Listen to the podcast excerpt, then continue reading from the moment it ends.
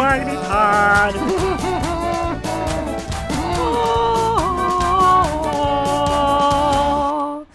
Às vezes, a atualidade involuntariamente goza de uma certa intemporalidade. Isto porque, pelo menos enquanto Júlio Iglesias for vivo, e mesmo depois disso, vão sempre continuar a aparecer filhos dele como cogumelos. Esta notícia do público, que gentilmente Hugo Van Der Ding me enviou, diz que o Tribunal Espanhol de Valência reconheceu esta quarta-feira que Javier Sánchez Santos é filho, na verdade, Javier Sánchez Santos. Santos. Então, filhinho, Santos. como é que ele se chama? Que eu não estou a perceber. Javier.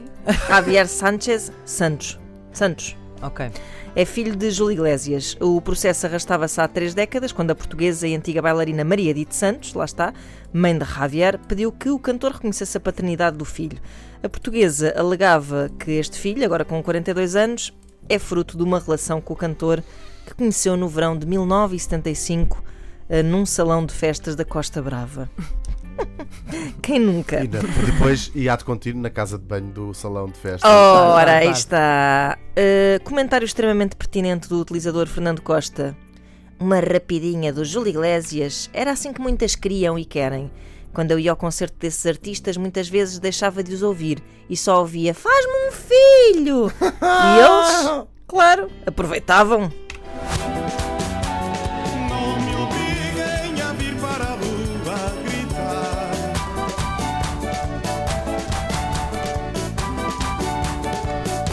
Como é que vocês acham que eu engravidei? Eu devo Claro. dizer que mandei esta indignação.